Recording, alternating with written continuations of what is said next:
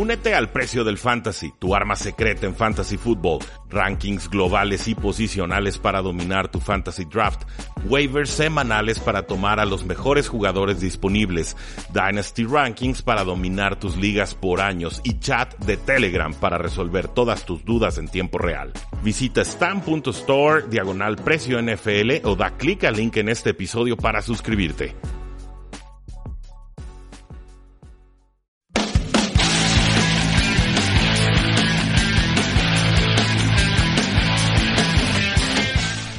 Saludos a todos, bienvenidos una vez más a su programa 3 y fuera, el programa en el que solamente hablamos de NFL y fútbol americano nacional. Mi nombre ya lo conocen, es Rudy Jacinto, llevamos casi 5 años en el Radio Espectro eh, tapatío hablando de este maravilloso deporte y pues bueno, nuestras formas de contacto también ya las conocen, facebook.com diagonal 3 y fuera, en Twitter como arroba paradoja NFL y en el sitio web que sería 3 y fuera.com. Eh, una disculpa por el día de ayer, no pudimos hacer la transmisión del Facebook Live, hubo problemas en las instalaciones del Tecnológico de Monterrey, parecía que se botó ahí un fusil y las instalaciones en las que normalmente grabábamos, pues bueno, tuvieron que hacerle mantenimiento masivo al todo el sistema electrónico. Y pues bueno, también estamos aquí acomodando la oficina, el home office para poder darles una mayor cantidad de programas y darles mejor calidad de sonido y informativo y etcétera, ya quedó habilitado. Entonces yo creo que de ahora en adelante ya vamos a estar bastante consistentes con eh, los programas martes, miércoles y eh, viernes. Esto probablemente lo van a estar escuchando el jueves por la mañana, pero pues bueno, más vale entregarles contenido de calidad para que lo podamos discutir a lo largo de la semana. Eh, noticia triste esta, esta semana, de hecho, hemos estado hablando mucho de, fantasy fútbol, hemos estado hablando de historia, hemos estado comentando algunos artículos sobre problemáticas legales de la NFL, algunas contrataciones recientes, como las de Brandon Marshall a Seahawks o no, digo, Doug Martin a, los Raiders, etcétera. Pero eh, trasciende esta semana que, fallece un, jugador que, que, más que jugador en realidad yo creo que ya era una, una leyenda.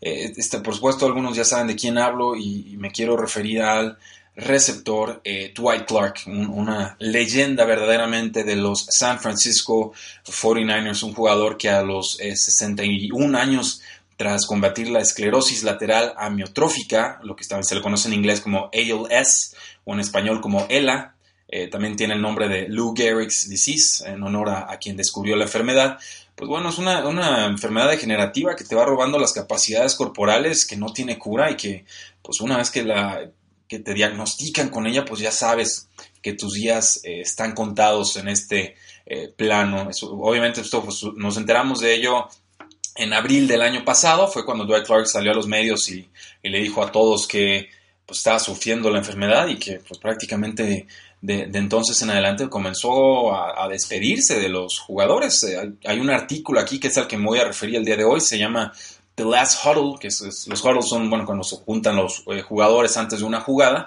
Eh, hablar del último huddle, pues bueno, obviamente es la última reunión y nos despedimos. Y, el artículo se llama Remembering Dwight Clark, One Final 49ers Tribute, que sería recordando a Dwight Clark, un último tributo a los 49 eh, hubo una reunión aquí, bueno, el artículo es de Chris Ballard, es, del 2 de mayo del 2018. Obviamente la nota ha sido actualizada a partir de la muerte de Dwight Clark el, lunes eh, pasado. Pero ¿quién, ¿quién, fue Dwight Clark? Obviamente yo, nací en el 89, o sea, soy, tengo 28, ya casi 29 años. Eh, esta jugada de, Dwight Clark, pues ahora sí que fue conocido por The Catch, una, atrapada monstruosa que le hace a los vaqueros de Dallas, que los manda al Super Bowl y prácticamente da el banderazo inicial para que los San Francisco 49ers inicien aquella poderosísima eh, dinastía. Pues es una jugada que yo tengo que ver repetida, obviamente no me tocó vivirlo, pero se vuelve tan mística esta, esta jugada que en realidad trasciende la cancha en muchos sentidos. Eh, receptor de los San Francisco 49ers, director de operaciones de fútbol también con los San Francisco 49ers, fue partícipe eh, como directivo o como administrador en los eh, primero los, primeros dos Super Bowls de San Francisco fue obviamente jugador, los siguientes tres él estuvo eh, como manager o en la parte directiva del equipo, entonces de una u otra manera Dwight Clark estuvo involucrado en cinco Super Bowls con los San Francisco 49ers. tiempo después, bueno, fue general manager de los Cleveland Browns, me parece que estuvo a cargo de cuatro drafts con ese equipo. Eh, nos enteramos del fallecimiento de Clark con un tweet que publica su esposa en su cuenta oficial de Twitter de Dwight Clark. Dice, voy a traducirlo sobre la marcha, eh, tengo el corazón roto por decirles que el día de hoy he perdido a mi mejor amigo y esposo. Eh, falleció de forma pacífica, rodeado de muchas de las personas que más amaba. Estoy agradecido con todos los amigos de Dwight, con sus compañeros de equipo y con los aficionados de los 49ers que le han mandado su amor durante esta batalla contra o con el ALS y firma eh, Kelly Clark, obviamente su esposa. ¿Cuál fue la producción de Dwight Clark en la NFL más allá de los títulos Super Bowls y, demás, pues bueno, si hablamos estrictamente de su rol como receptor, pues tuvo 506 eh, recepciones para 6.750 yardas, eh, alrededor de 13.3 yardas por recepción, que es un, número bastante, bastante bueno. 48 touchdowns en su eh, carrera, de hecho no se distinguió tanto, me parece, por su producción en zona roja, pese a que era un gigantón de 6 y 4, pero eh, pues sabemos que, que, era pieza importante cuando necesitas mover las cadenas en tercer y largo, necesitas hacer Menciona o empieza diciendo que el, el señor de, Bartolo, que era el dueño de los San Francisco 49ers en aquella eh, época, un, dueño muy distinguido y reconocido por lo amigable y el, ambiente familiar que creaba dentro de sus instalaciones, eh, pues estaba citando a, exjugadores de aquella época para eh, ver a Dwight, preguntaba si podían asistir a su rancho y pues así fue como el domingo 22 de abril, 27 hombres, entre ellos entrenadores, personal del staff y compañeros de equipo, llegaron a Whitefish, creo Montana, y eh, pues bueno, algunos de ellos llegaron incluso en el jet de, Bartolo. Y la idea, pues obviamente era ver a, Dwight, pero eh, el caso, por ejemplo, de, del jugador eh, Plummer decía, yo asumí que esta sería la última vez en la que iba a ver a Dwight. Entonces, obviamente había ya un aire de despedida en el ambiente. Destaco lo de De Bartolo y lo menciono en el artículo porque, eh, y dice, dice la nota, porque en una era en la que los dueños son vistos como ambiciosos, solo enfocados en las ganancias, excéntricos, cegados en solamente ganar, pues De Bartolo era por completo distinto, era, era un magnate, sí, de los bienes raíces en Youngstown, Ohio, pero puso su fortuna y su corazón en los 49 cuando los compró en 1977. Eh, dice la, la, nota, jugar para su equipo era era saber que tu esposo iba a recibir flores en su cumpleaños, que ibas a viajar a Hawái en viajes de equipo, que podías llevar a tus hijos a las fiestas de Navidad y que ibas a poder encontrar a renos reales en esas fiestas. Era realmente pertenecer a una familia que crecía todo el tiempo y, pues, esta filosofía de Bartolo la sigue manteniendo 40 años después. Lo, algunos de los jugadores lo llaman una especie de ángel eh, guardián. Eh, alguien que ha cuidado a sus jugadores cuando se han empezado a enfrentar a estos problemas eh, de salud, que le, pagó el tratamiento al, jugador Clark cuando hubo un tratamiento experimental en Japón cuando sufrió parálisis parcial. Este, este safety, luego Dave Rand, por ejemplo, sufrió cáncer y también se encargó de su, de su tratamiento. nos dice, el jugador Gogan que, pues bueno, que jugó en cinco franquicias distintas con cinco dueños distintos y que a los 10 minutos de estar en, un equipo de la NFL ya sabes si estás en un buen equipo o no. Y, sigo citando, todos sabían en los 70s y los 80s que el señor de Bartolo era dueño del equipo y que ese era el equipo en, el equipo en el que querías estar. El que lo pudo probar un poco hacia el final de su carrera y que no le importa cuánto dinero gane alguien, si te tratan con respeto vas a darles muchísimo más de eh, regreso.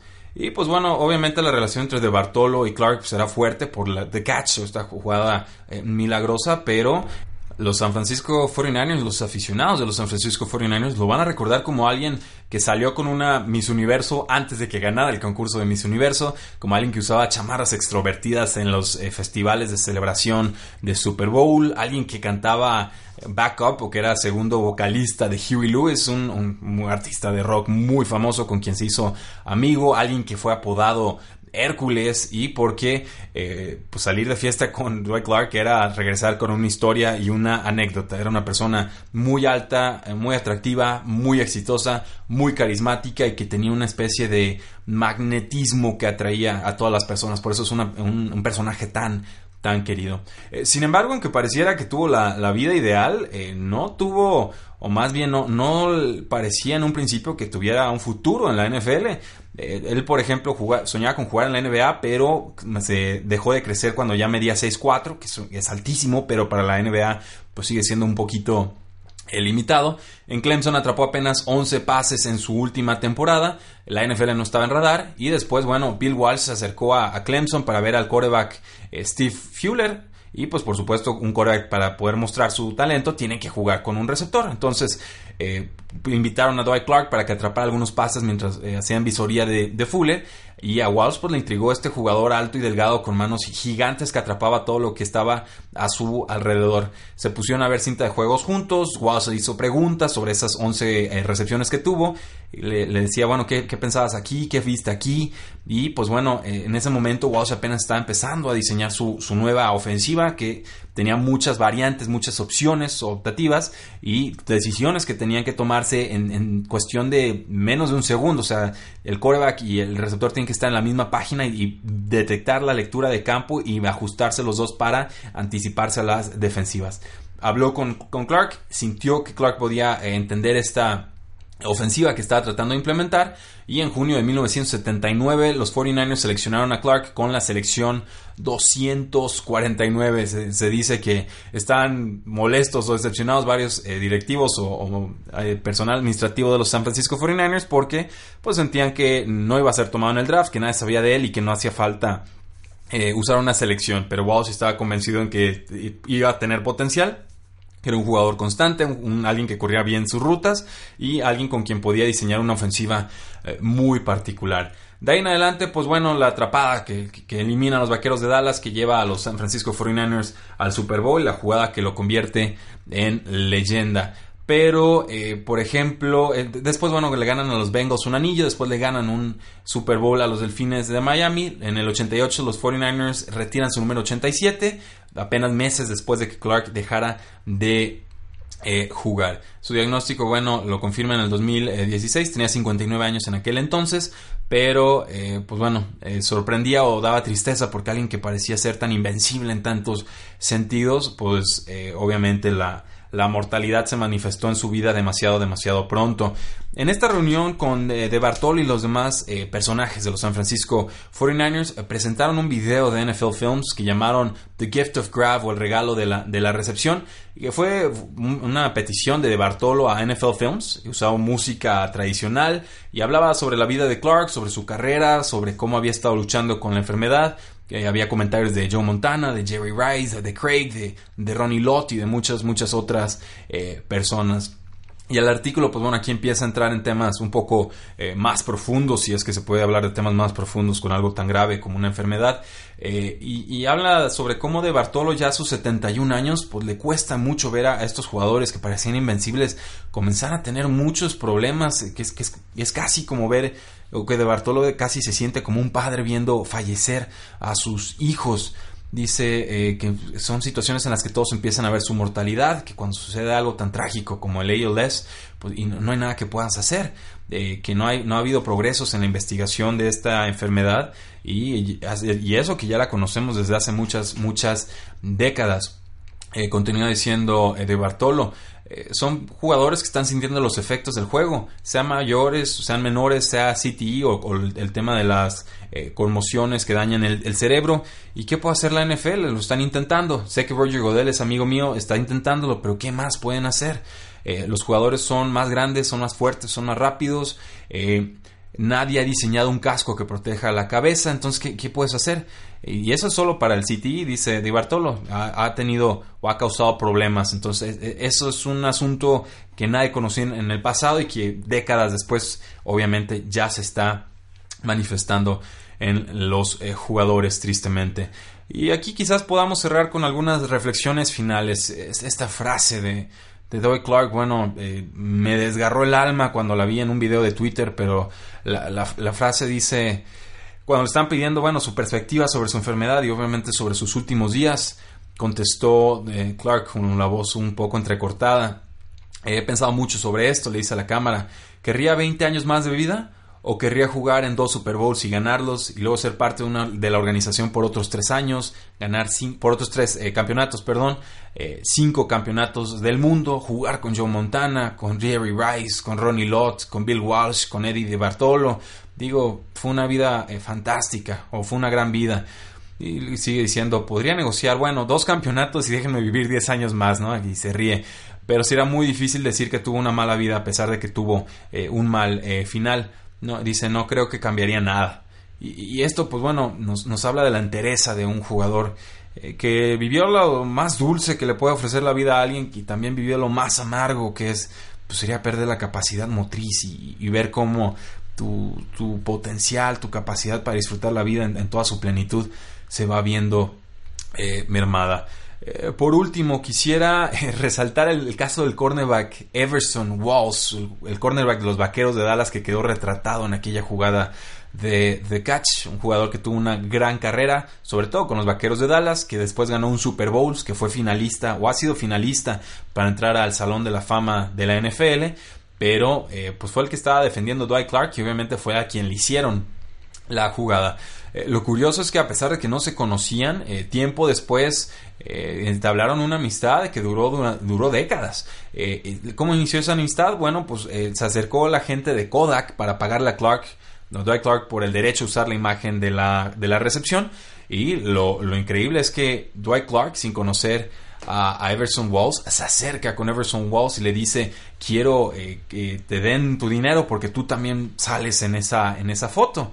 Eh, no, le, no dijo ni hola, le dijo, oye, eh, mereces dinero porque van a usar tu imagen. Y, se, y contesta Walls, bueno, conozco mucha gente, conozco a negros, conozco a blancos, de todo, no harían eso. Eh, me mostró qué clase de persona es, me hizo tener algo de pausa y, pensar, vaya, esta persona es bastante cool. Y pues ese gesto de amistad hizo que después hicieran viajes por todos lados, que hicieran ruedas de prensa, que se dijeran cosas ahí en, ruedas de prensa que se burlaran, aunque Dwight Clark siempre dejaba que Everson Walls tuviera la última palabra, eh, ahora sí que siendo muy sensible a que a él le tocó el lado amargo de la historia. Y así como muestra de la amistad que llegaron a tener, Walls fue el único jugador de los Vaqueros de Dallas que se presentó al estadio de los 49ers cuando eh, le, ahora sí que lo honraron eh, cuando eh, presentó su diagnóstico de ALS a inicios del 2017, lo que se llamó el Dwight Clark Day. Fue el único eh, jugador de ese equipo de los Vaqueros de Dallas de 1981 que asistió. cerramos con esta idea y dice... Walls, el, fútbol hace eso, o supongo que hace eso, igual que los deportes para muchas personas. estás unido porque por un cierto momento de la historia o del tiempo. Eh, y pues bueno, más allá de cómo me sienta sobre ese momento, eh, lo que pasa después es lo que realmente cuenta. Y para mí y para Dwight, lo que cuenta entre nosotros es la amistad. Entonces, eh, quería dedicarle algunas palabras a Dwight Clark. Este es un artículo, les recuerdo, The Last Huddle, Remembering Dwight Clark, One Final 49ers Tribute, un artículo de Chris Ballard que sale en Sports Illustrated. Voy a dejar la nota o el link de la nota en los comentarios de este podcast. Y pues como siempre les agradezco que se hayan aventado este programa. Ahora sí, tratando de darles contenidos algo distinto porque hay, hay fantásticos artículos en, en, los Estados Unidos en inglés que tristemente no nos llegan a nosotros, eh, el pueblo o la afición de habla hispana. Eh, espero que les haya gustado el programa. El viernes me pidieron en Twitter que habláramos sobre cómo aprender rápido de la NFL. Creo que hay muchos aficionados que se empiezan a interesar eh, más en, en, en, este deporte pero que quizás sientan que no están tan adentrados o no son tan expertos en, todo lo que conlleva un, partido de NFL. Entonces voy a hacer un listado de ideas de cómo ustedes pueden eh, ir aprendiendo más sobre NFL si es algo que realmente les interesa, les interesa, quizás algo de táctica, algo de fantasy fútbol, cómo seguir noticias, qué es lo que hago yo para estar al tanto de, de todo lo que sucede en la liga, porque estamos hablando de casi 2.000 jugadores. Entonces sí es, un, es muy difícil y cada año entran novatos y luego hay otros que se retiran y, luego tratamos de, aprender sobre jugadores de la historia y se vuelve complicado. Entonces les voy a pasar algunos tips, algunos trucos para que puedan disfrutar más y mejor de la NFL, que de eso se trata este proyecto 3 y fuera. Muchísimas gracias. Coméntenme qué les pareció el programa de hoy, qué les gustaría escuchar a futuro. 3 y fuera.